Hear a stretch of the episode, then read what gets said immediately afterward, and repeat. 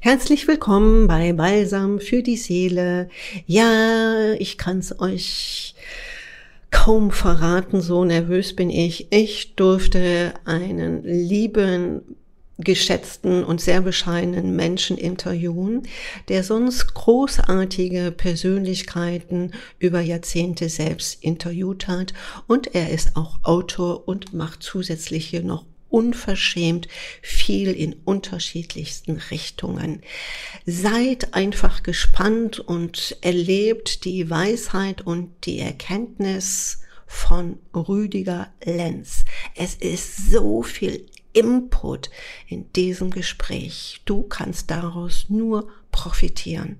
Viel Freude.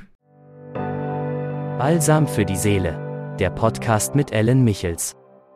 Lieber Rüdiger, ich freue mich recht herzlich, dass du zugestimmt hast, dass wir mal gemeinsam einen Dialog führen, und zwar in meinem Podcast Balsam für die Seele.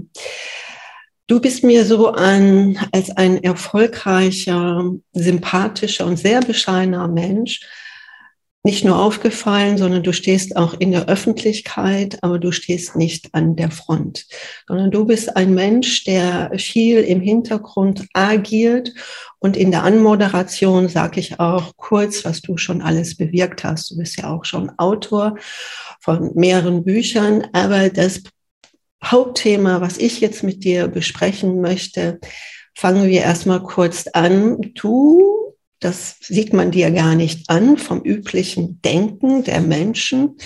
Du bist tatsächlich deutscher Meister im Shaolin. Taekwondo.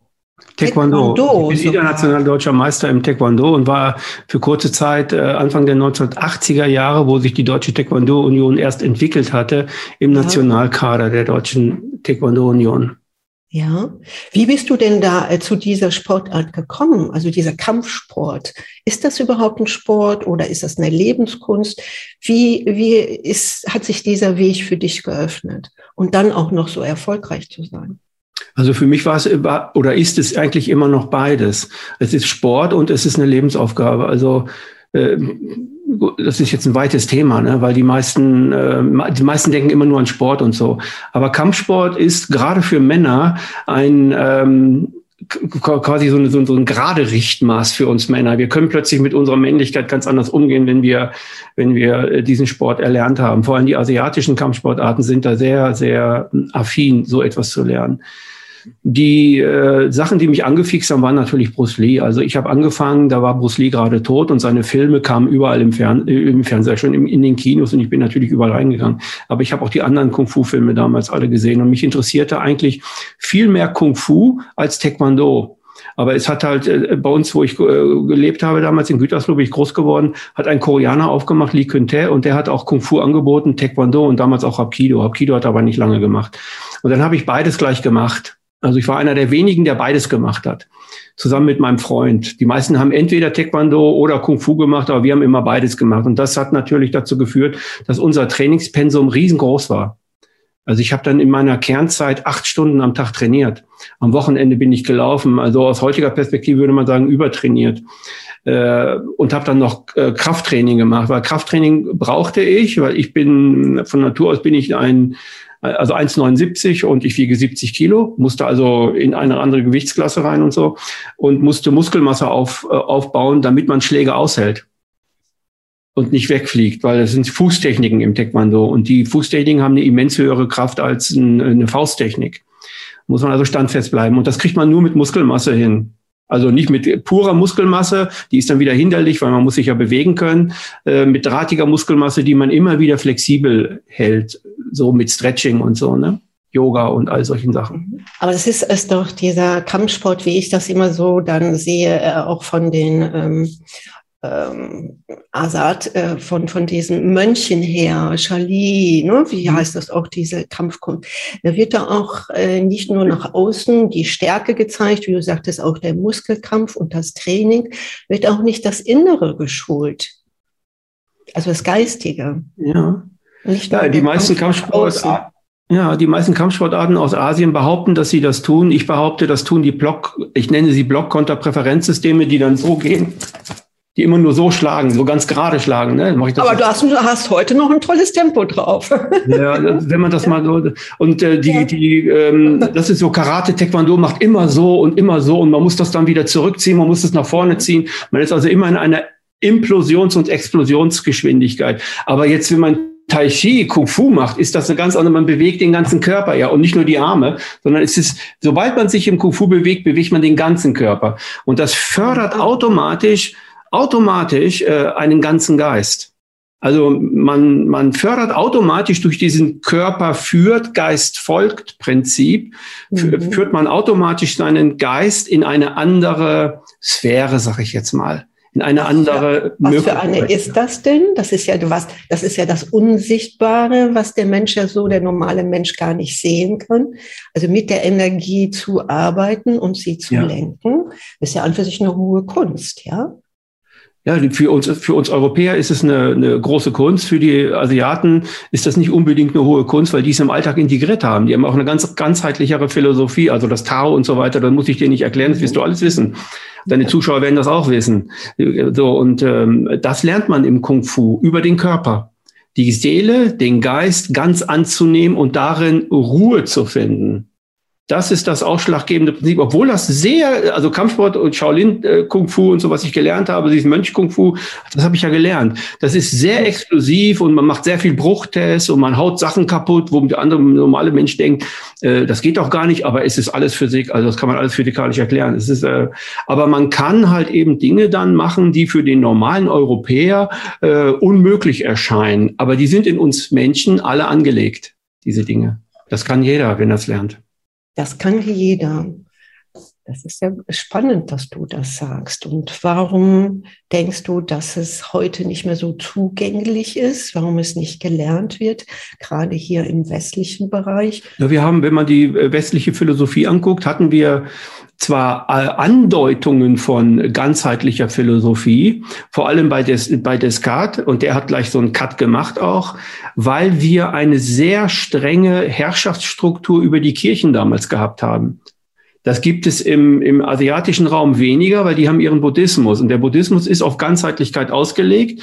Der, das Christentum wurde, ist meiner Meinung, ist missbraucht worden schon seit Jahrtausenden. Zwei, dreitausend Jahre ist, 2000 Jahre ist das schon missbraucht worden, äh, seitdem Jesus nicht mehr da ist. Ähm, in ein Herrschaftsprinzip hinein, in ein Kastenprinzip hinein, also Bischöfe, Pastoren etc., wo äh, man über das Volk herrschen wollte, über eine Religion. Das ist das, was, was hier in Europa ein System äh, in allen Ländern zu sein scheint, dass irgendeine Gruppe über andere immer herrschen müssen. Und so haben sich auch die Philosophien, die vielleicht ganzheitlich auch gewesen sind, vielleicht hätte Descartes eine ganz andere Philosophie entwickelt, wenn die Kirche gesagt hätte, mach mal, alles in Ordnung, was du machst, ist in Ordnung, wir glauben an die Ganzheitlichkeit und der Buddha ist in dir, Jesus ist in dir, in uns allen und so weiter.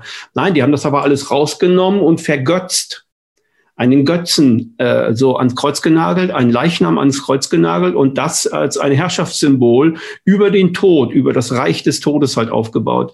Und äh, das ist der Grund, warum für, das für uns abgekapselt und weggeschnitten erscheint. Aber es ist in uns. Es muss wieder nach vorne geholt werden. Ja? Und bei den Asiaten ist das ja so, also viele Asiaten, die, die, die, äh, vor allem in China, wo man von klein auf Tai Chi lernt. Das ist vollkommen klar. Die Chi-Energie, die Chakren, also das lernt man dort. Und äh, was die wenigsten wissen, ist zum Beispiel, dass die ganzheitliche Ausbildung bei Kung Fu nicht die Kampfkunst ist, sondern der gesunde Körper. Der gesunde und, Körper. Und der gesunde Geist. Ja, und der gesunde Geist. Das steht in Einklang, ja, gesunde Geist und der gesunde Körper. Das steht in, äh, in Einklang dazu. Und das ist hier, ähm, hier hat man den Geist getrennt, hier hat man auch die Seele getrennt, die Psyche getrennt, die Emotionen getrennt, also das Empathische, Sympathische, so, hat man hier ja alles getrennt. Jetzt und so. Wir leben ja in einem System, das dieses heutzutage jetzt richtig exzessiv wieder nach vorne bringt, dass man sich selbst nicht vertrauen darf, man muss den Experten zuhören und so weiter. Die, also die Weisheit ist outgesourced aus mir. Und das lernen die Asiaten nicht, dass das so ist. Und deshalb sind sie sehr wahrscheinlich auch äh, gesünder und vitaler und äh, glücklicher. Also nicht nur im, im Sport, sondern weil sie diese Verbindung noch herstellen können zwischen äh, Seele, Geist und äh, Körper. Mhm. Du hast auch gerade Jesus Christus erwähnt vor 2000 Jahren oder vielleicht noch länger ist eine bestimmte Herrschaft, die die äh, eine gewisse Weisheit oder Klugheit oder wie auch immer unter, unterdrückt. Was ähm, mm, denkst du denn darüber? Ich habe das bei dir gehört im äh, Gedankenbrecher. Ja, da hast du auch darüber gesprochen, über Wilhelm Reich, Jesus Mord. Ja, mhm. das ist, hat ja auch, das Wort Mord hat ja auch eine ganz andere Kraft und Aussage als, was heißt als Kreuzigung? Kreuzigung ist genauso dramatisch, aber der Mensch hat sich schon so daran gewöhnt. Würdest du sagen, das ist alles, was Jesus vermitteln wollte? Ist es überhaupt wahrheitsmäßig heute weitervermittelt? Oder sieht man Jesus ganz anders als das, was er wirklich vermitteln wollte? Also zunächst, äh, also über Jesus zu sprechen, ist halt äh, sehr, sehr schwer, weil er wurde, also seine Schriften, das, was er gesagt hat, wurde so derart deformiert, missbraucht und so weiter. Ich habe die Rückübersetzungen des Aramäischen. Also Jesus hat ja Aramäisch gesprochen. Aramäisch mhm. war zu seiner Zeit die erste Weltsprache. Und er hat äh, Aramäisch so. Und es gibt ein Buch, das heißt ähm, äh, Jesus Evangelium. Gibt es auch mehrere von dem Autor, der das sehr klar auseinandergehalten hat und der das zurückübersetzt hat. Und, und, und, und äh, das habe ich mehrfach gelesen, dieses Buch, weil ich es sehr interessant finde. Und ich finde es äh, richtig toll. Ich bin dann richtig in so einer Welt drin. Da hätte ich nie gedacht, dass das mal so mit mir sei. Und Jesus hat nie gesagt, äh, ich bringe eine neue Religion oder so weiter weiter, sondern Jesus wollte den Geist der Menschen befreien aus seinen, aus seinen Ketten. Das ist das jetzt äh, in, in, Neu, in, in die heutige Form übersetzt gesprochen. Das ist das, was er wollte. Er wollte den ganzen Menschen, in dem Gott wohnt, wo er immer einen ein, ein, ein, Zugang hat zu der göttlichen Kraft, zu der Schöpferkraft etc. Das ist eigentlich das, was Gott gesagt hat und äh, was Jesus gesagt hat äh, und, und auch gelehrt hat. Und äh, das ist halt, äh, das ist halt eben das, das ist der Moment der Menschen, wo die in die Freiheit kommen, wo die in die Unabhängigkeit kommen. Und das will die Herrschaftskaste natürlich nicht. Deswegen hat sie einen ganz anderen Jesus Christus nach vorne gebracht. Reich hat das in einem Buch zusammengefasst, das heißt Christusmord, die emotionale Pest der Menschen. Dieses Buch, mhm. komischerweise, ist ein Heftchen eigentlich, nur ein dünnes Buch, äh, gibt es nur noch gebraucht, äh, ab 100 Euro zu kaufen. Ich habe mir das, glaube ich, für 130 Euro mal gekauft. Ähm, habe das verliehen und ich weiß auch gar nicht mehr wem, habe ich nie wiedergekriegt. Und in diesem Buch äh, ist, äh, beschreibt Reich ganz klar und definiert das auch, dass es seit Jesus Christus Tod mehrere Christus äh, gegeben hat, immer wieder, aber die werden immer über die emotionale Pest der Menschen wieder ans Kreuz geschlagen. Und die emotionale Pest der Menschen ist der Zustand, in dem die Herrschaftsstrukturen die Herrschaften, die Eliten, die Menschen immer wieder bringen. Sie nabeln sie ab von ihrem emotionalen, von ihrer geistigen Schöpferkraft und so weiter, ähm, tun so, als wenn das nicht existiert und bauen eine Gesellschaft aus, die dem auch äh, eine Abneigung gegenüber hat und keinen Zugang dazu haben soll, weil sobald die Menschen einen Zugang dazu haben, zu ihrer Ganzheit, zu dem, was sie als Mensch ausmacht, und äh, Christuswesen gehört zum Menschsein dazu, das ist völlig normal. Wir haben das Christuswesen, ist alles in uns angelegt, die Potenzialität, aber so sobald ein Mensch in diese, in sein Christuswesen reinkommt, egal in welche Richtung das geht, wird er von der emotionalen Pest der Menschen immer wieder erschlagen. Jetzt äh, Würd, würdest, ja, ich muss dich kurz unterbrechen. Mhm. Würdest du das noch mal, äh, bitte noch erklären? Emotionale Pest. Was kann sich da der Zuhörer und Zuseher sich darunter vorstellen? Die emotionale Pest ist halt eben das Gegenteil von Emotionen. Also wenn Emotionen nicht zu einem gehören dürfen, und das geht in der Kindheit schon los durch Erziehungssysteme, mhm. wenn das, wenn diese, die, die, diese, diese wirkliche Emotion, die nicht zu mir gehört, die Liebe ist, die reine Liebe ist, wenn das nicht zu mir gehören darf, äh, dann wird das in sein Gegenteil verkehrt, nämlich in eine Pest, also in eine Krankheit, die fast alle befällt und die, gelinde gesagt, die Menschlichkeit abtötet. Das ist ungefähr das, was Reich damit sagen wollte. Er hat natürlich Schlagworte begriffen wie Christusmord und dann emotionale Pest, aber äh, du weißt selber, wenn man ein Buch schreibt und so und man will ein bestimmtes Publikum damit ansprechen und dann braucht man manchmal auch Schlagwörter, so wie du jetzt gerade meine, meine Texte genommen hast und gesagt, Gedankenbrecher. Das Wort Gedankenbrecher habe ich einfach erfunden. Das ist meine Wortschöpfung, um einfach ein plakatives Wort zu bringen, das ein Eyecatcher ist damit die Leute überhaupt lesen, worüber ich gerade schreibe, weil das, das so und das ist halt eine Schwierigkeit, gehört zu werden. Ja, sind die Menschen heute, heute sind sie oberflächlicher geworden, weil du sagtest, man braucht schon gewisse Schlagwörter, um überhaupt Aufmerksamkeit zu erzielen. Hm, von Jesus Christus bis heute sind ja 2000 Jahre vergangen. Und vielleicht hat es ja auch schon vorher die Unterdrückung angefangen. Ähm, wir sind oder leben wir jetzt in einer Unterdrückung, die ja schon tausende von Jahren herrscht. Und wie ist denn jetzt diese das weltliche Problem, was wir heute haben? Also die Unterdrückung gibt es, seitdem es, seitdem es im Grunde genommen ähm, sogenannte Bürokratien gibt. Die gehen 8000 Jahre zurück. Das sind die Sumerer. Die Sumerer waren die, sagt man so in einer, in einer vielleicht mhm. gibt es auch viel früher schon, ne? ähm, aber seit den Sumerern sagt man so Aufzeichnungen äh, gibt es quasi die eine eine Kaste, die herrschen will und die andere Dinge unterdrückt. Das ist das Grundthema von Zivilisation, weswegen ich auch viel schreibe im Sinne von Zivilisation ist, ist nicht das Richtige. Also der zivilisierte Mensch und so weiter beschreibe ich ja auch sehr häufig, dass der zivilisierte Mensch ein abgerichteter Mensch ist, wie, wie ein Elefant in einem Zirkus. Und so ist der Mensch in der Zivilisation abgerichtet für die Herrschaftskasten, dass die Herrschaftskasten einen Ertrag haben, den die von diesen zivilisierten Menschen bekommen. Sie müssen ihn aber in eine bestimmte Richtung formen, seelisch äh, möglichst emotionslos, möglichst traumatisiert, möglichst äh, beschäftigt sein mit, mit, mit Nebensächlichkeiten, die aber als Drama repräsentiert werden, damit die Leute nicht in ihr eigenes, wirkliches, wahres Selbst hineinkommen, in ihr spirituelles Wesen. Weil das ist das Wesen, was wir Menschen haben. Wie ist es denn möglich, äh, auch in der Spiritualität, fällt mir auf, gibt es so, so viele Irrwege, ja? Mhm ähm, wir beide wollen jetzt nicht äh, erläutern, es gibt einen richtigen Weg, den gibt es nicht, da gibt es sehr, sehr viele Wege. Aber auch in der Spiritualität, weil du hast das gerade das Wort genannt, äh, da gibt es auch so eine ich sag mal, Verdummung, Verblödung. Ja, du musst dir einfach nur wünschen, du bist jetzt Million, du machst jetzt Millionen im Monat oder du die Fülle kommt einfach. Du musst dir das nur meditieren. Ja, du musst dir das nur manifestieren. Sind das nicht auch Irrwege im geistigen Bereich? Also werden wir nicht nur verblendet vom äußerlichen Hierarchien der Strukturen, sondern auch von der von der geistigen geistigen, spirituellen Art und Weise. Naja, die, ähm, also die emotionale Pest der Menschen oder wie ich das in meinen Vierteiler Gedankenbrecher, glaube ich, ausführlich beschrieben zu haben. Wir leben in einer traumatisierten Gesellschaft, in der die Menschen den Zugang zu ihrer emotionalen Schöpferkraft abgeschnitten bekommen.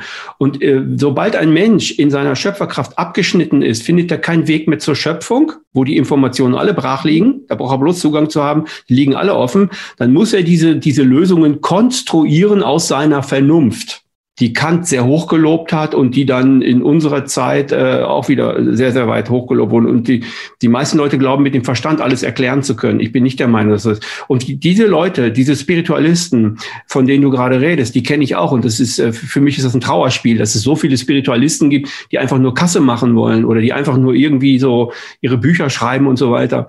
Ähm, Bücher schreiben ist kein, äh, kein Garant dafür, dass ich wirklich spirituell bin. Spirituell ist ein individueller Weg, den man alleine geht, der nichts mit der Masse zu tun hat. Die Masse hat damit, das ist mein eigener Weg, den ich gehe.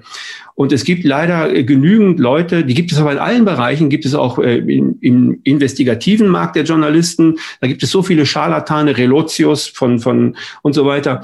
Und die, äh, egal wo du hinguckst, in welcher, in welcher Gruppe man vielleicht mal so wirklich viel mitgemacht hat. Ich habe in vielen Gruppen mitgemacht und bin immer wieder so sehr weit nach oben gekommen in diesen Gruppen du findest immer 15 Prozent qualitativ hochintelligente, hochemotionale, hochschöpferische Menschen, wo ich echt nur den, den Kopf verneigen kann und sagen, wow, klasse, dass ich mit dir zusammen äh, jetzt äh, einen Kaffee trinken kann oder so.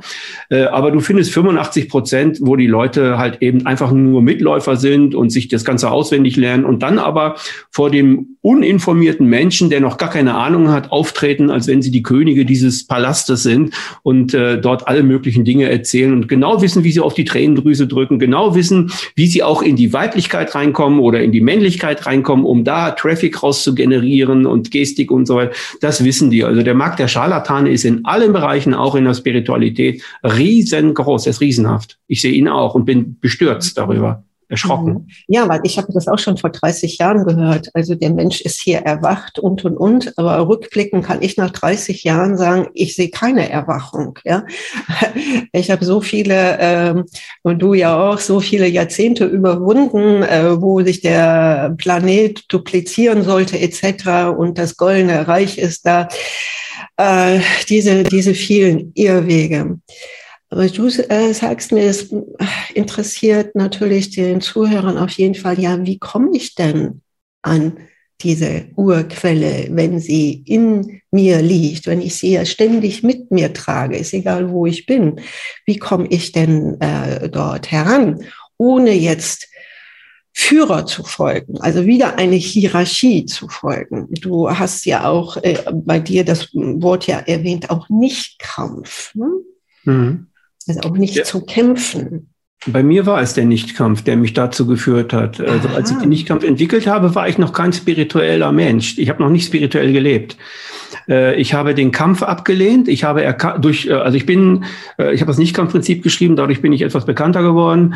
Ja. Habe aber vorher Knasttherapeutenarbeit gemacht. Habe also mit Gewaltstraftätern mhm. Therapien gemacht. Und da ist mir aufgefallen als Kampfkünstler, habe dann die Eskalationsarbeit gemacht und so weiter. Habe ganz, ganz viel gemacht. Und äh, da ist mir aufgefallen, dass der Kampf gegen sich selbst die, die Menschen in die Krise führt. Also egal in welche Krise. Und habe dann gemerkt, egal welche Krise das ist, es ist der Kampf gegen sich selbst, den sie führen, weil sie von sich selbst abgeschnitten sind, von dem, was ein Psychologe vielleicht das Selbst nennt, also das, das ganze Umfängliche. Ne? Die meisten Psychologen meinen damit nicht das spirituelle Wesen, sondern lehnen das eher ab oder Bewusstsein lehnen die auch teilweise ab, weil das ist ja nicht manifestierbar und so weiter, ist ja nicht in ein Gerät zu packen, das dann tickt und dann, ah, da ist das Bewusstsein. Das machen die nicht, aber ich habe das halt gemacht, weil ich frei äh, frei bin in meinen Sachen und habe dann festgestellt. ja, in, in welcher Situation warst du denn? Also du du hast dort therapiert im Gefängnis, mhm. aber warst nicht äh, spirituell. Das war so deine Erkenntnis. Ja. Ja.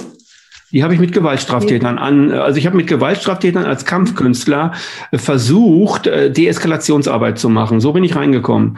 Ich sollte Deeskalationsarbeit machen. Und dann habe ich, bin ich aber sehr tief in die Deeskalationsarbeit reingeschrieben, so dass ich eine völlig neue Form der Deeskalation entwickelt habe, die es vorher noch nicht gab. Und zwar über Kung Fu. Also beim Kung Fu habe ich am Anfang gemacht, ist man die ganze Zeit in Bewegung wenn man jetzt ja. Taekwondo Karate macht, lernt man, lernt man aus seinen Techniken heraus, äh, Deeskalation zu machen. Und das sind Blocktechniken. Und das ist äh, immer noch, De das ist immer noch Selbstverteidigung. Also man nennt das dann abgespeckte Selbstverteidigung ist dann Deeskalation. Und ich sage den Leuten, nein, abgespeckte Selbstverteidigung ist und bleibt Selbstverteidigung. Es ist keine Deeskalation, weil das wortwörtliche Übersetzung des Begriffes Deeskalation heißt, von der Gewalt wegbewegend. Also von den Dingen wegbewegen, Eskalare. So von der Eskalation wegbewegen. Und da heißt, das bedeutet also, äh, von der Gewaltenergie wegzukommen in eine Energie, die nicht gewalttätig ist. Und das mhm. bindet mein Verhalten mit ein. Das heißt also, ich darf überhaupt nicht gewalttätig gegenüber den Gewalttäter agieren. Aha, boah, ist das eine schwere Nuss. Ich mit mehreren Kampfkünstlern, realistische Typen und so weiter, richtig gute Leute, die NATO-Verbände und so ausbilden, echt. Mit solchen Typen habe ich zusammengesessen und die haben gesagt, Rüdiger, du spinnst, hat schon jeder, hat tausend Leute versucht, du, das, diese Nuss knackt keiner, schaffst du nicht, das geht nicht.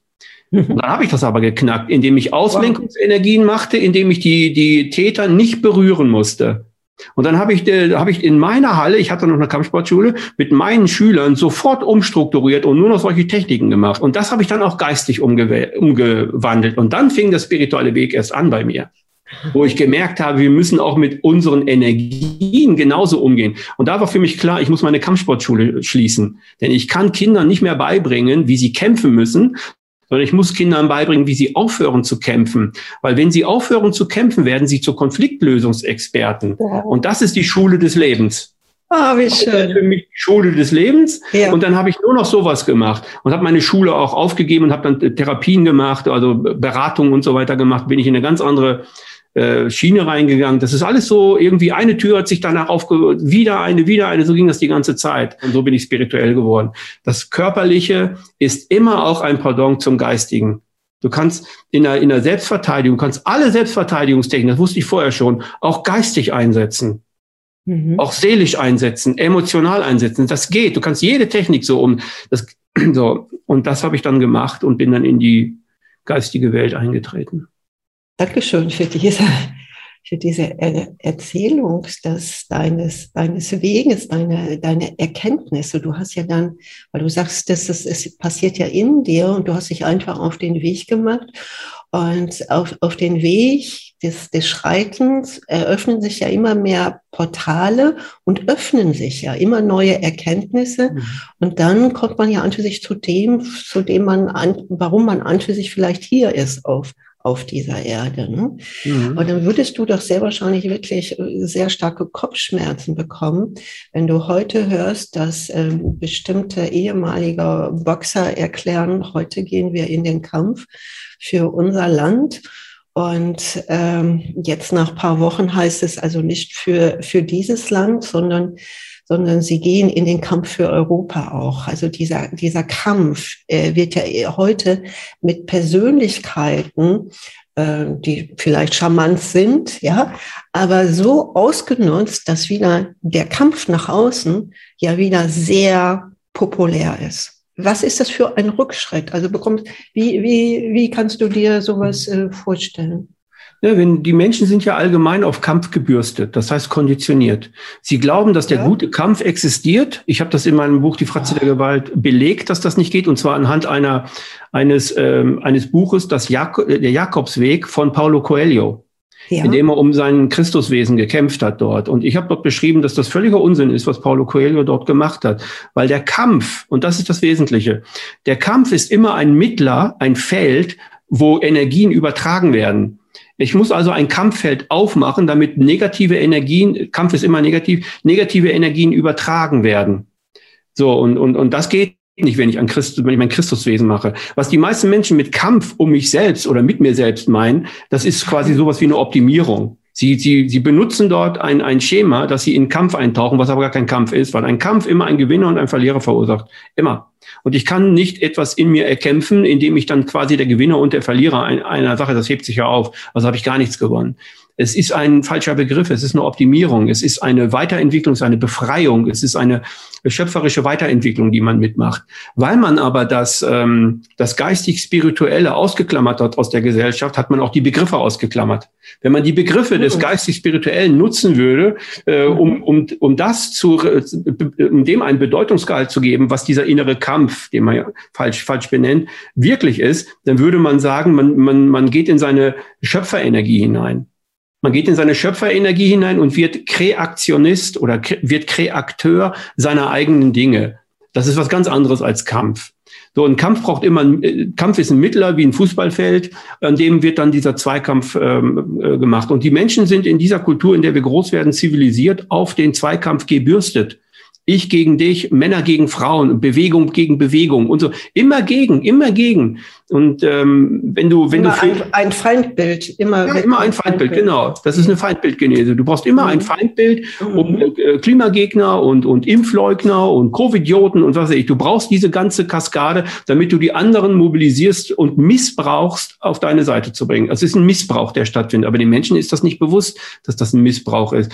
Und dadurch, dass sie dann 20, 30 oder 40 Jahre in dieser Gesellschaft als Kampfgenossen gelebt haben, kommt dann ein Klitschko daher, der auch noch Boxweltmeister mehrerer Klassen und so weiter ist, mit seinem Bruder, der auch äh, genauso gut ist wie er, mhm. kommen dann mit ihrer hochmetamäßig konditionierten Kampfgeistfigur dahin und sagen natürlich, ist es klar, dass wir die jetzt niedermachen müssen und sind Fürsprecher für einen Krieg, der nur eine höhere Dimension des Kampfes ist. Aber die, die, die, die, ähm, die äh, Kampfdinge, die, also die ganzen psychischen, seelischen, geistigen Dinge, die im Kampf eine Rolle spielen, spielen im Krieg genauso eine Rolle.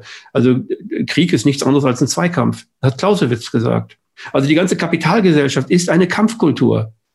Der ganze Zinseszins ist eine Kampfkultur, weil ich Schulden abgleichen muss und egal wie, ich muss und so weiter. Und dadurch entstehen unglaublich viele Zivilisationskrankheiten und unglaublich viel, sag ich mal, äh, Manifestationen. Ja, auch Unterdrückungen. Hm? Wie bitte? Auch, unter, auch Unterdrückungen, weil du sagtest mit ja. Schuld abtragen. Ne? Ja, Unterdrückung ja auch. Unterdrückung. Also all die negativen Dinge, die wir irgendwie äh, für ganz normal halten heutzutage. Also je älter der Mensch wird, desto normaler findet er das Ganze und sagt auch schon zum Krieg, naja, so ist er halt nötig, ne? Und gehen dann auf die Straße und machen eine Friedensdemo und äh, plädieren dann für schwere Waffen und nennen das dann Friedensdemo. Also äh, so läuft das dann mit den Menschen in einer zivilisierten Gesellschaft, in der sie so abgeschottet sind von ihrem inneren Wesenskern, wo sie dann gar nicht mehr merken, dass das, was sie machen, ist eigentlich eine Kriegsdemo. Es ist keine Friedensdemo, aber sie nennen es Friedensdemo. Damit kommt er besser klar. Das ist ein Framing das da stattfindet. Also Sie beruhigen dann Ihr oberflächliches Gewissen. Ja, genau. Mhm. Damit also Sie sind ja dann im Reich der Guten. Ne? Die Politiker klatschen noch mhm. und also die sogenannten Papa und Mama, wo sie nie ihre, ihre Bedürftigkeit abernten konnten. Mhm. ernten sie jetzt ihre, ihren Lob ab und jawohl, ich bin der Gute, ich mache das für die Politik. Es ist vollkommen egal, äh, was die Politik macht. Und für die Liebe höre ich oft. Ja, ja. Und für, das für die Liebe. Ja, ja. Also es werden sehr, sehr viele äh, wertvolle äh, Wörter ja und äh, sinnvolle Wörter missbraucht mhm. in unserer ja. Gesellschaft. Du hast auch das, äh, ein Wort ist mal gefallen, und zwar hast du gesagt, es gibt was Böses.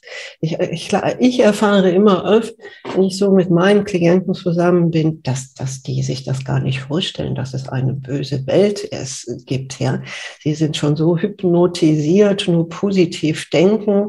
Und äh, wenn es da was Negatives gibt oder einen Feind, den, den, den gibt es gar nicht mehr. Also sie, sie schalten alles aus. Also kannst du uns denn auch noch äh, vielleicht das mit deinen Worten erklären, dass es böse Energie gibt und wenn es die gibt, hat die auch Absichten? Ja, die böse Energie hat natürlich, also böse, böse Energie kann man sich am besten vorstellen, indem man sie als negative Energiesauger sieht. Also je negativer eine Gesellschaft ist, desto äh, attraktiver wird das Böse.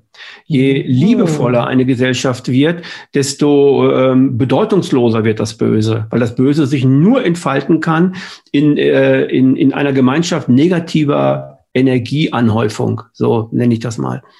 Ähm, und das ist eigentlich, also in Wirklichkeit, für mich ist es in Wirklichkeit so, dass wir Menschen das Böse in die Welt geholt haben. Über unsere Traumagesellschaft, die an sich schon äh, das Negative, also in, in einer Trauma, in einer transgenerativen Traumagesellschaft äh, ist es so, dass ein Trauma die andere Generation jagt und die Leute nicht aus ihren Traumern traumen können. Und wenn man in einer Traumagesellschaft ist, lehnt man in Wirklichkeit fast alles ab, was mit Emotionalität zu tun hat, die dieses Trauma bewirkt haben. Und dieses Trauma bewirkte, hat eigentlich immer die Liebesbedürftigkeit zerstört, immer dieses, äh, diese, diese Sehnsucht nach Liebe bei Kindern. So. Und äh, das führt dann dazu, dass die Erwachsenen immer größer werden in ihrem negativen Bedürfnis weil sie das immer mehr einzementieren. Und das gehört auch zur Gesellschaftskultur dazu. Also hau den anderen nieder, mach da mehr Geld, mach dies und so weiter. Und das führt letztlich dazu, dass diese Menschen immer mehr in ihrer negativen Energie leben und das Böse im Grunde genommen dann eine Gestalt wird. Es wird ja teilweise auch im Satanismus angebetet, das Böse. Ja. Also gibt es auch äh, einen Teufel, der in der Liebe ist? Ein Teufel, der in der Liebe ist, ein Teufel, der die Liebe missbraucht. Ja, ja. In der Liebe selbst kann kein Teufel sein, aber wenn ich die Liebe frame, dann kann der Teufel darin wunderbar wohnen. Und das ist ein wunderbares, wunderbares äh, Bild, was du da gezeichnet hast, weil das ist genau der Zustand, in dem wir heute sind. Liebe ist, also was weiß ich, ein Schlag ins Gesicht ist, ist Liebe, so irgendwie. Also mehr Waffen, also ja. mehr Waffen, noch mehr Aufrüstung. den Frieden in der Ukraine und schaffen es, dass Putin verliert. Also wenn man, also das bedeutet also, wenn ein Feuer irgendwo ist, musst du Streichhölzer reinwerfen. Nur dann wird das Feuer ausgehen. Also das ist so, das ist, äh, das ist Anti-Nichtkampf. Mhm. Weil beim Nichtkampf sauge ich ja die Energie, die negative Energie wie ein Staubsauger aus dem Gegner heraus. Das, so kann man sich das vorstellen. Das ist das, was ich, was ich mache. Wie ein Staubsauger sauge ich es raus und schaffe damit wieder friedfertiges Verhalten vom Täter. So, und das funktioniert. Und jetzt sagen die mir das genaue Gegenteil. Ne? Also das ist das Kreieren des Bösen. Das ist dieses Framing, Liebe ist, äh, ist Satan oder so. Was ja, wenn man mit satanistischen, also mit, mit, mit satanistischen Opfern, die werden ja von Geburt an, ja, das ist äh, ganz bestialisch, ich werde das jetzt nicht erläutern, aber von Geburt an bis ins Erwachsenenalter äh, kriegen auch mehrere Kinder und so weiter, die sie dann opfern dürfen. Und also, wenn man das alles hört, was da passiert, äh, lernt man, äh, lernt man die Struktur des Bösen unglaublich gut kennen. Das ist nicht alles, was mit Bösen zu tun hat, aber man lernt die Struktur unglaublich gut kennen, wie sie nach vorne kommt und wie sie äh, eine Gestalt in der Welt der Menschen wird. Also würdest du schon zustimmen, dass der Mensch auch sich ähm, diese Strukturen des Bösen sich damit auch mal beschäftigen sollte, dass es das gibt und nicht einfach zu ignorieren, um, um, um um es auch nicht zu wissen. Viele haben ja auch Angst davor. Also ich würde jetzt nicht sagen, geh tief in den Kaninchenbau. Mhm. Das soll man auch nicht. Aber man sollte einfach wissen, wie es den Tag und die Nacht gibt. So, also das Helle, das Dunkle. Und durch das Dunkle können wir ja auch wachsen. Es kommt ja nur darauf an, äh, oder äh, kennst du, erkennst du das Dunkle oder die negative Energie, dann können wir uns wandeln und wachsen. Oder gebe ich mich der Energie, die nicht so gut ist, hin? Das sollten ja die Menschen, dieses Urteilsvermögen sollte, glaube ich, der Mensch auch noch haben in sich, das zu erkennen. Es wird ja immer, immer, immer feiner. Es geht ja nicht, wie du äh, jetzt immer sagst, ja, um Kampf, sondern es ist ja so, fein gesponnen, dass man das kaum noch unterscheiden kann, wer hinter welchen mhm. äh, Aktivitäten steht. Ein äh, auch wieder gut, was du was du jetzt einwendest, ist, ist, ist eins der Hauptthemen gewesen, die mich sehr aufgeregt haben am Anfang meines Nichtkampfs, weil ich festgestellt habe, dass die Lehrer und Sozialarbeiter nie mit Gewalt konfrontiert wurden und mhm. nicht erkennen, was Gewalt anrichtet oder wie Gewalt, äh, wie, wie, wie präsent Gewalt in allen möglichen Schattierungen, also von der Ohrfeige, vom Anschreien, Ohrfeige bis zur Atombombe, wie präsent das Böse in der Welt ist. Oder mhm. die Gewalt oder das Schlimme und so, ne?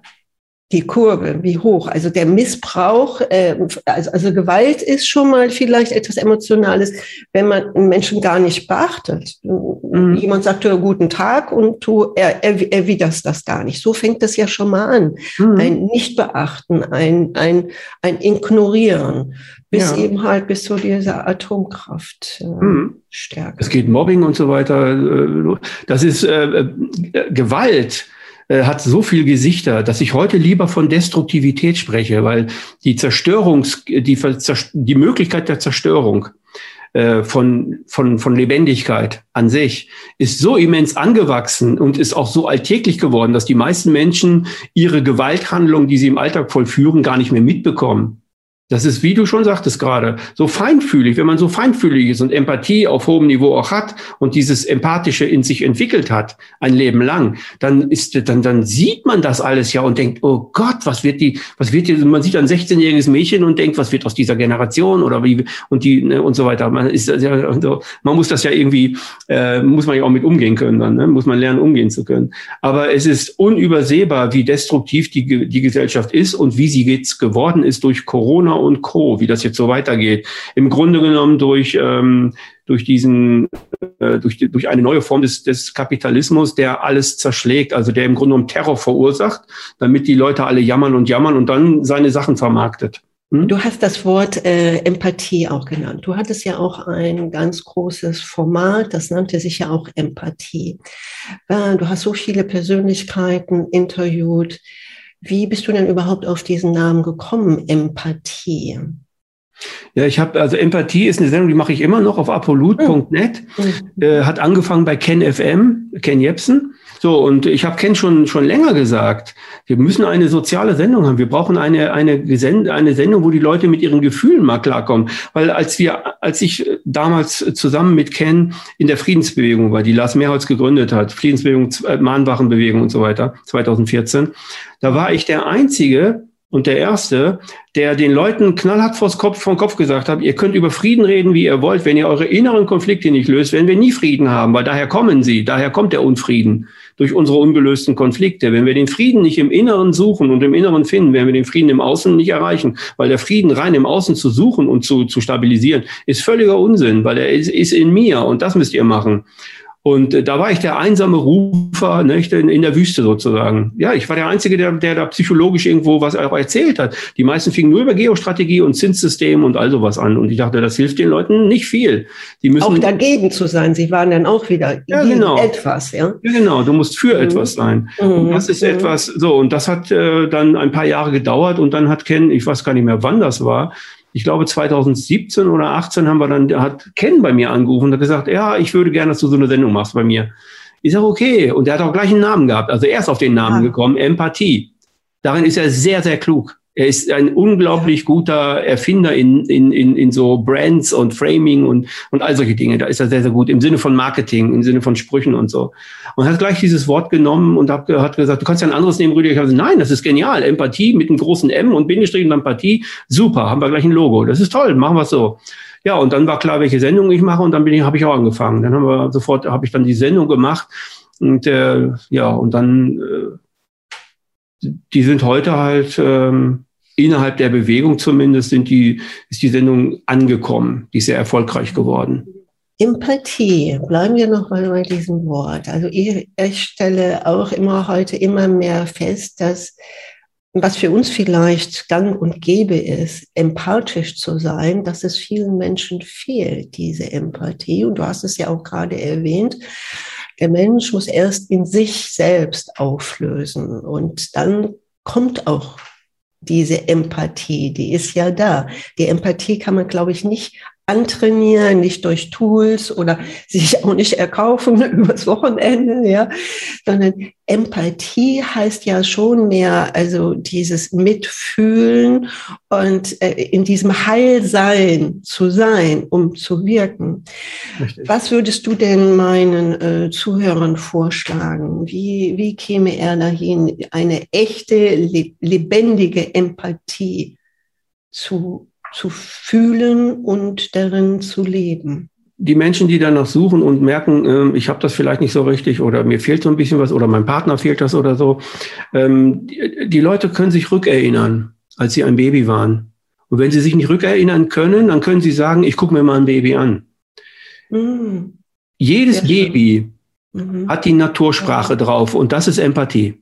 Oh. Jedes Kind, jedes Baby, egal ob ich aus Asien komme, aus Afrika komme, aus, aus dem Orient komme, egal wie, jedes Baby, es gibt kein Baby, das ich nicht sofort verstehe. Ich verstehe sofort, was es will. Ich kann, also Mütter, Frauen können das noch viel besser. Das ist Empathie.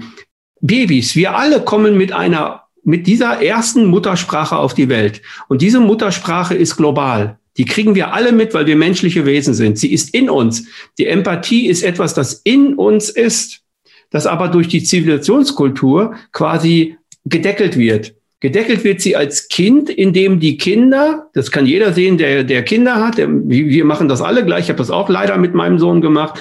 Wir erziehen unsere Kinder im Sinne von, das darfst du nicht, das darfst du doch, das darfst du nicht und so weiter. Und dann äh, hangeln sich die Kinder entlang ihrer Empathie an die Bedürftigkeit der Erwachsenen, aber nicht mehr an ihre eigene Empathie. So verlieren sie ihre eigene innere Stabilität zur, zur, zur Empathie, um sie wachs, um darin wachsen zu können. Und ähm, das ist halt, das ist halt Empathie und das ist das, was wir wiederfinden müssen das, was wir als Kinder konnten, was uns aber durch unsere Eltern und durch die Gesellschaft in eine Richtung gebracht wurde, ähm, bei der wir Dinge gemacht haben, um geliebt zu werden. Wir wurden nicht bedingungslos geliebt, sondern wir mussten etwas tun oder etwas verändern in uns, damit wir angenommen und geliebt werden. Kinder, für Kinder ist das die Hauptnahrung. Das ist nicht das Butterbrot. Die Hauptnahrung von Kindern, auch von Jugendlichen, ist Liebe. Das ist die Hauptnahrung, an denen sie wachsen.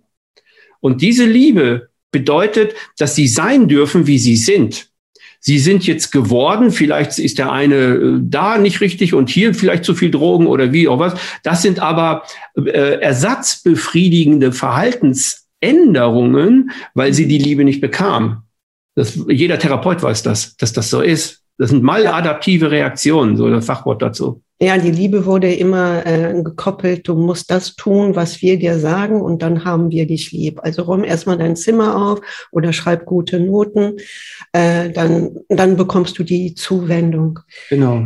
Ja. Das ist das Notensystem ist so aufgebaut. Ja, also die ja. ganze Gesellschaft, wenn man einmal äh, das verstanden hat und in der Gesellschaft sucht, inwiefern das so ist, dann merkt man, dass wir in einem Herrschaftsprinzip, in einem Gehorsamsprinzip groß werden. Wir müssen alle gehorchen und zwar dem System. Mhm. Und ich bin jemand, der nicht gehorchen will. Ich gehorche niemandem, außer meiner inneren Stimme. Also da mhm. würde ich auch nicht gehorchen zu sagen, sondern gesegnet und ich nehme sie an. Also ich bin froh, dass es so ist, dass ich meine innere Stimme ja wiedergefunden habe. Mhm. Durch diese ganzen Sachen, die ich dann da so entwickelt habe, die mich dann auch wiederum in, eine, in einen weiteren Transformationsprozess gebracht haben und so weiter, bis in die spirituelle Welt und so weiter. Rüdiger, ich könnte jetzt noch so lange mit dir sprechen, aber wir sind so langsam kommen wir äh, zum Ende hin, mhm. weil, äh, weil das ist so ein schönes Bild, was du da erwähnt hast mit diesem Baby. Ähm, ich glaube, dass es doch bei den meisten Menschen da noch Gefühle erregt werden, wenn man ein ein Säuglingsgesicht oder Babygesicht anschaut, die großen Augen, das, das, das, das Gesicht, das ist ja diese pure Unschuld, die Unschuld und das Allwissen. Oder wenn man ein Kind so auf den Arm hat, dann kommen auch ein ja auch einfach die Tränen und man weiß, das ist ein Wunder. Es ist ein mhm. Wunder, ist geschehen. Ja. Und dass wir vielleicht den Zuhörern das einfach sich da mal besinnen, wenn sie irgendwo Kinder in der Nähe haben, das mal äh, sich tiefer wieder anzuschauen und ihre eigene Unschuld in sich wieder entdecken. Rüdiger, vielleicht, äh, wenn es unseren Zuhörern gefällt, das gefällt den auch bestimmt, wenn wir beide so ein bisschen hier reden, und du hast so ein großes Fachwissen, weil es ja, weil du ja auch nicht spezialisiert bist auf einer Richtung, sondern das ist das Schöne bei dir. Das ist alles ganzheitlich. Und das ist mit das Wichtigste, dass wir es alles ganzheitlich sehen, dass der Mensch ganzheitlich äh, funktioniert und dass man die Seele, den Geist und den Körper immer mit einschließt. Ja, schön gesagt. Das ist so. Mein Leben war immer so, dass ich, äh, es ist wirklich so, seit mhm. Kindesbeinen ist mein Leben so, äh, dass ich immer gemacht habe, wonach mir der Sinn stand. Ich habe einen Hauptschulabschluss. Ja. Den habe ich nachgeholt. Ich bin zweimal sitzen geblieben, mhm. weil ich Schule richtig beschissen fand. Was mhm. wollen die von mir? Was soll ich hier? Das weiß man doch und so weiter. Es sind viele Dinge so. Und ich habe Warst immer. Du denn schon ein Rebell dann? Ja, ich war immer ein, ich war immer ein. Äh, für die Eltern, für die Eltern. Ne? Ja, für meine Eltern war, es, ja. war ich ein schwieriger Junge. Ich, mhm. Meine Eltern diskutierten sogar, ob ich ins Heim solle. Mhm. Äh, so, weil ich mhm. so schwer erziehbar war. Und äh, das, ich habe auch Sachen gemacht, die nicht so angenehm, wo ich heute nicht stolz drauf bin, die man aber als äh, junger Rebell halt macht, wenn man ausbrechen will und die Eltern einem ein Gefängnis anstatt einer heilen Welt bieten. So, das war meine Eltern mal ein bisschen mhm. schwierig. Aber seitdem ich weg bin von zu Hause, habe ich immer gemacht, was ich wollte. Ich habe heimlich trainiert mit meinem Kampfsport. Mein Vater wollte das ja gar nicht. Mein Vater wollte ja nicht, dass ich über ihm stehe irgendwann was aber dann passiert ist irgendwann. Aber das wollte er natürlich nicht. So habe ich das heimlich gemacht. Meine Eltern wussten eine lange Zeit gar nicht. Äh, die wussten auch nicht, dass ich im Kader war, im Nationalteam war. Die wussten auch nicht, dass ich international deutscher Meister. Das habe ich alles verheimlicht. Was? Das wollte, mein Vater hätte das nicht gewollt. Ich habe meine Taekwondo-Anzug und Kufu selber gewaschen, nicht in der Waschmaschine, versteckt und so, bis mein Vater dann unweigerlich dahinter kam, weil ich dann in der Presse stand. Also ich stand so häufig in der Presse und mein Vater war Reporter nebenberuflich für die Sportabteilung. Nein, aber, und er hat das natürlich dann gewusst und hat hintenrum, äh, dann war er sehr stolz auf mich, hat hintenrum erzählt, ha, ihr könnt mir alle nichts, mein Sohn ist der Karatemeister aus Gütersloh. Ich war bekannt wie ein bunter Hund damals in Gütersloh. Man nannte mich Mr. Kung Fu in Gütersloh. Ich kriegte überall, also in bestimmten Restaurants brauchte ich mich nur reinsetzen, ich brauchte nichts zu bezahlen weil ich dann der Türsteher für die Leute war. Es gab kein Krawall, ne? Ja, ja. So, also war eine andere Hier hat man dann auf einmal eine, äh, konnte man ja mit dir angeben, ja. So ja, genau. Jetzt, das war aber jetzt aber, reden wir über 1981, 1980, also ja, 14 Jahre her, ne? Ja, ja. Hat sich alles aber. Dann hast du, das muss, muss ich doch jetzt noch weiterführen. Kann ich das ja immer nicht so abbrechen. dann hast du ja als Jugendlicher ein Doppelleben geführt. Das muss ja anstrengend gewesen sein wenn man solche Eltern hat. Es gibt Boah. viele Menschen, viele Kinder, die mit solchen Eltern ein Doppelleben führen. Da ja. gibt es viele von. Wenn du aus, wenn du Eltern, also wenn du einen Vater hast, der dich andauernd nur schlägt, eine Mutter hast, die das, die dem Ganzen keinen Einhalt gebieten kann, weil sie den Mann so liebt und weil sie selbst in ihrer Abhängigkeit steckt. Wir reden hier über die 60er, 70er Jahre. Also wir mhm. reden nicht über Ali Schwarzer gab es noch nicht. Die ist mhm. gerade aufge, die ist gerade erst angefangen. Also die, da gab es noch meine Mutter durfte in der ersten Zeit ohne die Unterschrift meines Vaters nirgendwo arbeiten. Also über diese Zeit reden wir jetzt. Wir reden also nicht über die heutige Zeit. Das ist wichtig, weil man verwechselt das mhm. sonst.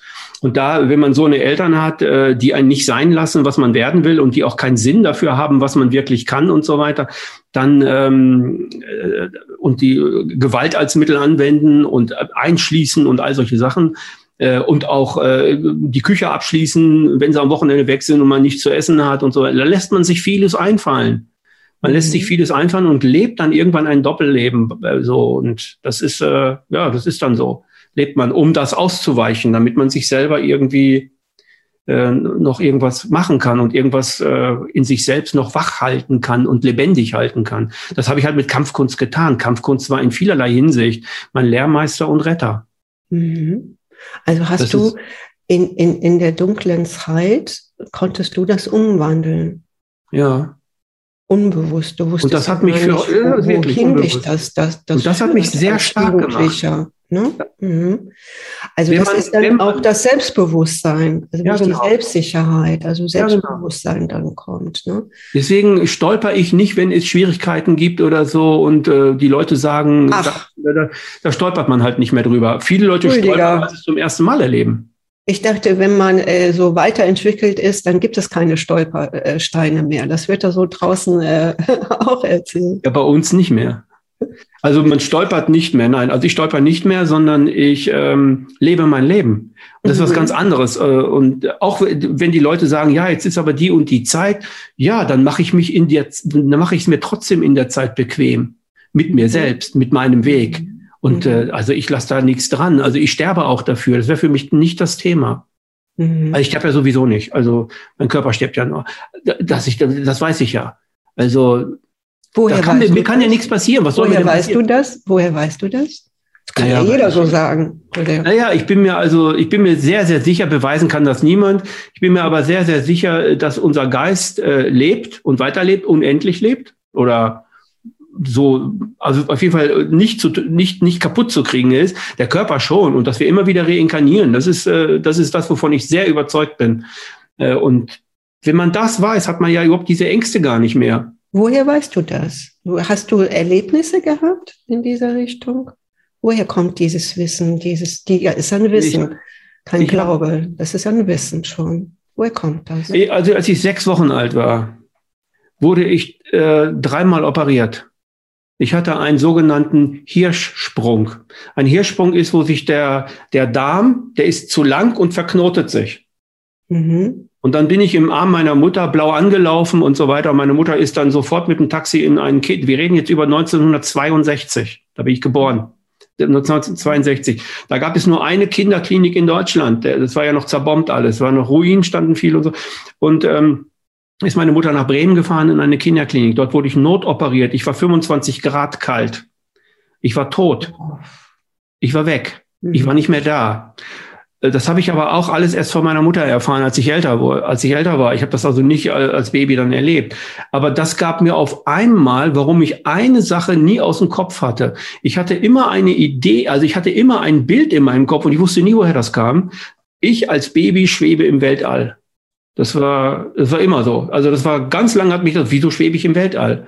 Und ich habe auch davon geträumt, komischerweise, dass das so war. Aber ich hatte dieses Wachbild, dass das ein, etwas Reales ist, dass es einen realen Bezug hat und keine Fantasie. Und äh, das kann gut möglich sein, dass ich dann aus meinem Körper raus bin als Säugling. Mein Geist schwebte irgendwo, wo auch immer, das kann ich, kann ich nicht sagen. Und dann bin ich dann wieder rein. Als ich dann überlebt habe, das Ganze, bin ich dann wieder rein. Und das habe ich dann später von Nahtoderfahrenen halt äh, in, in viel, viel besserer äh, Qualität und in viel, viel besseren Erfahrungen halt äh, äh, erlebt.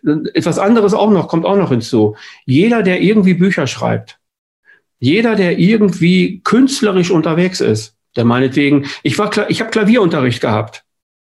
Einmal Klavierunterricht, am nächsten Tag habe ich, ich habe dann einfach eine Sonate geschrieben in S-Dur. Hab der Klavierlehrerin das hingelegt die, die guckte mich an, die dachte, ich spinne jetzt. Ich dachte, das ist eine Sonate, habe ich geschrieben für sie. Weil sie, weil das hat mir so viel Spaß gemacht, habe ich gestern geschrieben noch für sie. Also eine ganz kleine, ganz kleines Ding, drei Sätze. dann habe ich das vorgespielt. Einmal Klavier und vorgespielt. Und die Frau, die dachte, die spinnt jetzt. Ich fand das aber normal. Ich war, weiß ich, 23, 24 oder so. Für mich war das nichts Besonderes. Dann hat sie mir ihren besten Schüler dahin geschickt und dann wollten wir zusammen was machen. Das war total langweilig für mich. Das war wieder so, da, da, da, da, da, da, da, da, da, da. das war, ich will kreativ sein. Ich will gleich was raushauen. Also gleich so irgendwie. ja, und ähm, wo habe ich das her? Also, wenn man Bücher schreibt, dann bin ich manchmal wie in Trance und dann schreibe ich. Aber ich schreibe gar nicht. Wer schreibt? Und ich habe mit Künstlern geredet, die sagen, genauso ist das, wenn ich ein Bild mache. Ich mal das Bild gar nicht. Irgendwer malt das Bild, aber das bin in Wirklichkeit nicht ich. Ich kann gar nicht so malen. Aber das kommt dann, es fließt und ich male an dem Abend 30 Bilder. Und so ist es mit allen Künstlern, egal wo du hinguckst. Es ist nicht der Zustand, in dem wir jetzt sind, sondern wir verlassen uns und sind in den Ideen, sind in der geistigen Welt und die geistige Welt macht uns voll. Und dann machen wir das. Das ist mhm. meine Interpretation. Also, also das ist auch die Antwort für mich auf deine Frage. Woher weißt du das? Mhm. Ich weiß es also, nicht, aber emotion, emotional, empathisch fühle ich, dass es so ist. Und das gibt mir viel mehr, viel mehr Wissen über die Wahrheit als irgendeine Formel, als mhm. irgendein geschichtlicher Beweis. Oder, oder das Denken, wenn jetzt ein Maler sagt, ja, ich denke jetzt, ich male jetzt dieses Bild oder ja. jemand kommt, äh, macht einen Text, einen Liedertext. Er weiß es ja gar nicht. Das ist es ja, äh, gedankenfrei zu sein und dann sich zu öffnen, was kommen mag. Das kannst du auch. Ähm, Unsterblichkeit. Mit, mit, mit, ich kann mir nicht vorstellen, dass Karl Lagerfeld irgendwo war und hat gesagt, ach, jetzt machen wir mal schwarz-weiß diese Sachen. Ja, ja. Nein, das, wird, das kann man nicht einfach so. Das geht nicht, auch wenn die Leute denken, das würde gehen. Auch so einer muss, das ist ein Künstler, auch so einer muss Zugang zu so etwas haben. Sonst ja. geht das gar nicht. Dieses über sich selbst hinauswachsen funktioniert nur, wenn du in der geistigen Welt bist, ohne dass du es vielleicht weißt. Mhm, mh. Aber irgendwann, wir werden alle ein bisschen älter und die, diese Dinge häufen sich und es wird immer mehr und es wird größer, es wird mannigfaltiger und dann verstehen wir, das ist so. Da können die anderen mir erzählen, was sie wollen über dies oder das. Das ist so. Und da habe ich dann Gottvertrauen, wie was man so Gottvertrauen nennt. Ne? Schöpfervertrauen kann man das nennen. Man kann für Gott einen anderen Namen nehmen, ist mir egal. Aber das hat man dann. Und das ist das, was wir alle eigentlich haben, wenn wir uns von diesen ganzen Dingen befreien und unsere Gefühlswelt, unsere Empathiefähigkeit wieder nach vorne lassen, ohne Kampf. ohne Kampf. Ohne Kampf. Ja, es gibt ja auch den Spruch, Gott hat nicht den Tod gemacht. Ne? So, also es ist alles lebendig und mhm. hoffen wir, dass die Menschheit immer weiter sich entwickelt, ohne Kampf, den inneren Frieden in sich findet und den Weg der Befreiung geht. Ich bedanke mich recht herzlich, Rüdiger. Ich bedanke mich bei dir, Ellen, dass ich hier sein danke, durfte. Danke, danke, danke.